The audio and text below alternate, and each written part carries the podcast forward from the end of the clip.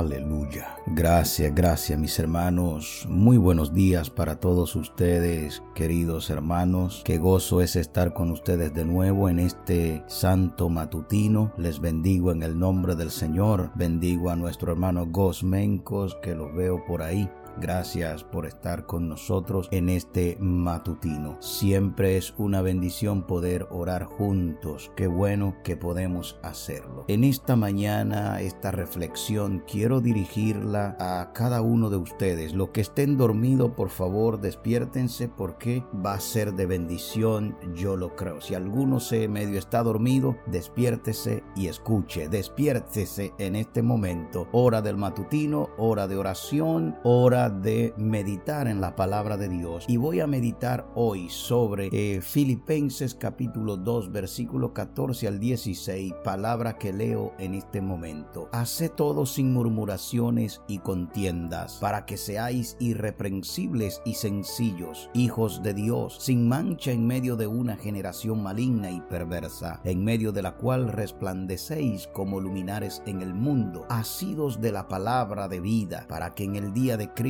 yo pueda gloriarme de que no he corrido en vano, ni en vano he trabajado. Esa es la palabra del Señor. Quiero iniciar después de esta lectura recordando eh, un viaje eh, en, en, alguno, en algún momento cuando estaba sentado detrás de eh, un par de niños, uno de tres años, y ese niño estaba, bueno, estaban llorando. Imagínense el llanto dentro de un avión, cuán irritante es en toda esa cabina de avión. Pero justo antes del avión despegar, una azafata se detuvo junto a ellos y le dijo con una gran sonrisa, ¿de qué se trata todo este quejido? Luego de hacerle gracia a ese niño de tres años y a su hermanita, por unos minutos la azafata se inclinó y le susurró muy seriamente, quiero recordarle que en este vuelo no se permiten las quejas. Hoy quiero que usted se pregunte, ¿de qué me sirve quejarme? Quiero referirme a ese tema sobre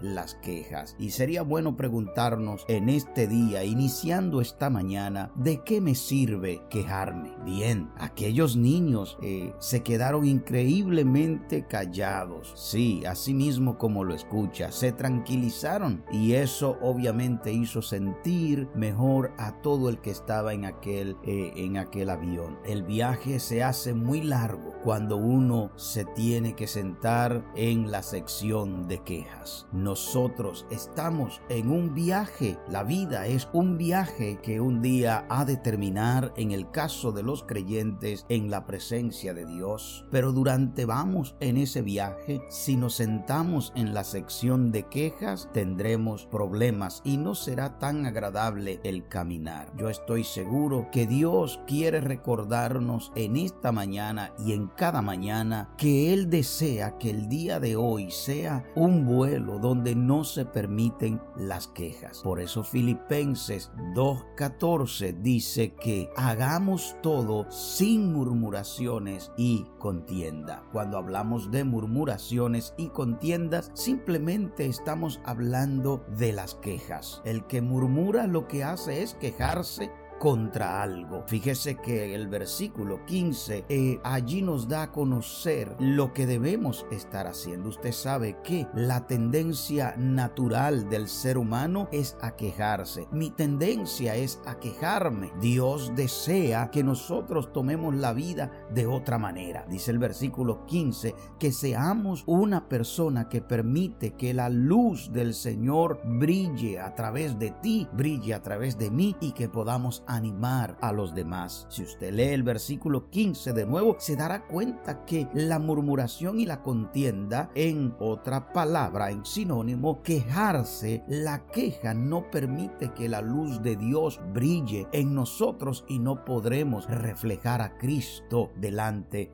de los demás. Si no nos quejamos nunca, ¿cómo puede eso afectar a nuestra familia y amigo? ¿Qué podemos decir de, de la capacidad que tenemos para compartir la palabra de Dios, la palabra de vida a otras personas si vivimos el día a día enfrascados en la queja? Quejarnos o no quejarnos, esa es nuestra decisión. Si nos quejamos o no nos quejamos. Una pareja, bueno, leí un artículo en el periódico donde una pareja decidió durante todo el mes de febrero por 28 días eh, no quejarse el uno al otro, no quejarse por tonterías y abrieron esa experiencia a todo el mundo y más de 1700 personas se inscribieron para participar de 28 días sin queja. Nosotros practicamos tantos días de ayuno, tantos días de oración, tantos días de descanso, tantos días de vacaciones, pero nunca apagamos el botón de la queja porque siempre estamos sentados, por más que oremos, por más que, que ayunemos, siempre tenemos una queja en nuestros labios y algunos de nosotros venimos en oración delante de Dios con una queja en nuestros labios y en este día pretendo eliminar la queja de nuestros corazones y de nuestros labios. Cuando esta pareja abrió la experiencia de estar 28 días sin queja eh, en su matrimonio, 1700 personas o más se inscribieron para ser partícipe. Porque hay beneficios de adquirir una actitud sin queja. Por un lado, aumenta la sensación de felicidad porque uno deja de focalizarse solo en lo malo, en lo negativo y por otro lado te hace dar cuenta de los conocidos que viven en constante queja y que te hacen infeliz. Las quejas que tú haces y las quejas de los demás no te harán feliz jamás. De manera que ese artículo llamó mi atención porque la queja es algo que veo, eh, eh, por ejemplo, cuando tengo o recibo alguna ah, familia en la oficina pastoral, eso lo vemos a cada momento que recibo un matrimonio, ¿qué es lo que vemos? Quejas. Y a veces son quejas vagas y generalizadas que no llevan soluciones y que solo generan un malestar y, una sensación de desdicha en el matrimonio, en la pareja, en los hermanos, en la familia. Algunos llegan con frases como todo esto se perdió, todo esto se acabó, se acabó, dice la mujer. Mi marido no hace nada, mi marido no sirve para nada. Siempre me toca a mí resolver los problemas en el trabajo. Siempre me toca a mí hacer los quehaceres de la casa. Algunos hasta dicen eh, y se quejan de la lluvia que está cayendo. Qué inoportuna es esta lluvia y andamos quejándonos aún por el sol que sale, aún por la lluvia que cae, aún por el viento, cuando hace frío, cuando hace calor, por todo nos estamos quejando. Y así es como empiezan los relatos llenos de cosas negativas que les ha pasado durante el día o durante años. Por eso ese artículo me pareció una gran idea, un mes sin quejas. Eh, focalizarse en las cosas positivas y dejar de lado las negativas y sin importancia, ¿verdad? Dejarla de un lado. A ese ejercicio podríamos añadir el agradecimiento a Dios. Cada mañana, cada noche, dar gracias a Dios por tres cosas que nosotros tenemos muy importante en nuestras vidas. Nuestros hijos, nuestro hogar o casa, la comida y sobre todo un paraguas, un trabajo, una pareja, amigos amigos, cosas que nosotros tenemos importantes en nuestra vida. ¿De qué sirve quejarse? ¿De qué te sirve eh, eh, quejarse, quejarte todos los días por la enfermedad, por el dolor, por el marido, por la soledad, lo que son solteros, por el fallecimiento de alguien? No nos sirve de nada. Por más que nos quejemos, no vamos a sanar la enfermedad, no vamos a resucitar a aquel que murió. La queja de nada sirve. Mire, para lo que sirve la queja. Mire lo que sirve, para lo que sirve la queja, dice algunas eh, razones y rápidamente para ir terminando, les doy eh, algunas razones para lo que sirve la,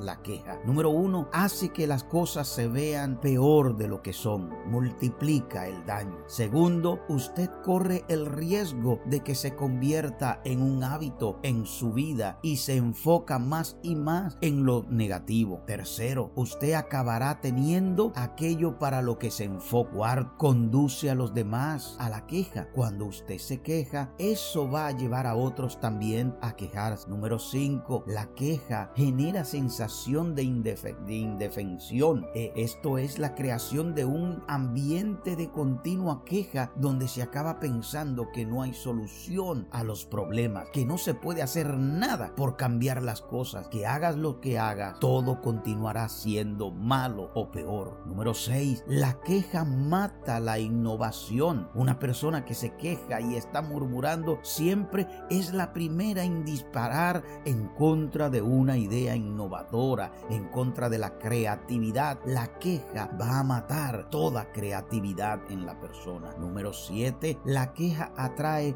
solo personas negativas. Cuando usted es una persona que vive quejándose de todo, usted estará entonces rodeado de personas negativas. Y créame que es difícil estar rodeado de personas negativas porque todo lo ven bajo la lupa de la negación. La queja atrae hacia sí misma a gente negativa. Número 8. La queja crea relaciones insanas. Y usted no necesita vivir su día a día con relaciones insanas, con amistades insanos. Las personas que se quejan juntas se unen contra el mundo y se alimentan unos a otros para seguir siendo negativos. Cualquier idea positiva será mal vista. Es por ahí donde comienzan las divisiones en las iglesias con esas relaciones insanas cuando dos personas que se quejan se reúnen para hablar en contra de los hermanos, en contra de la iglesia, en contra de los pastores, en contra de de la oración, en contra de los ayunos, en contra de todo lo que pasan, comienza a quejarse. Hoy elimino esa actitud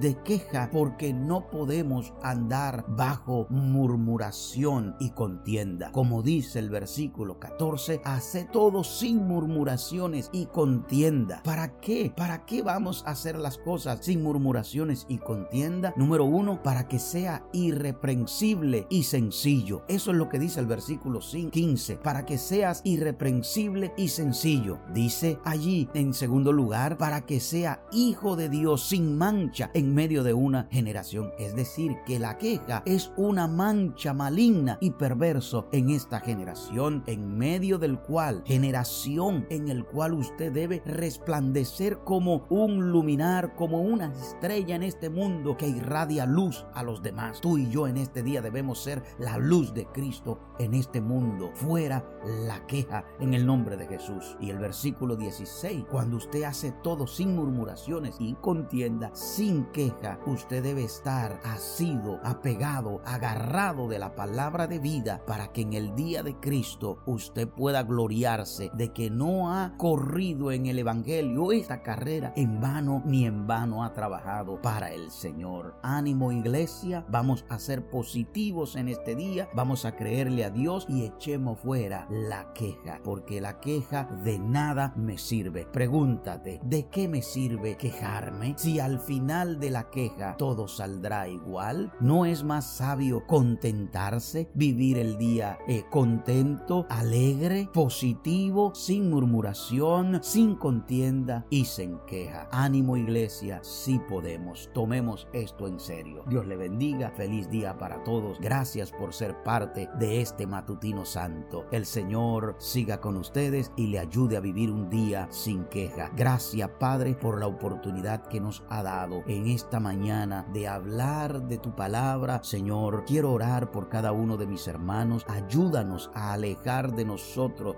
de nuestra boca, de nuestro corazón, la queja. Señor, no nos permitas quejarnos contra ti ni contra otros. Señor, ayúdanos a entender que de nada nos sirve, de nada me sirve quejarme. Señor, ayúdanos ayúdame, pon en mí palabra positiva, pon en este pueblo palabra positiva, aleja toda negatividad de nuestra mente y de nuestro corazón y todos aquellos que vengan con negatividad hacia nosotros. Padre, aparta lo que no es de tu agrado de nuestras vidas. Gracias por cada uno de mis hermanos en el nombre de Jesús. Amén y amén. Dios los bendiga.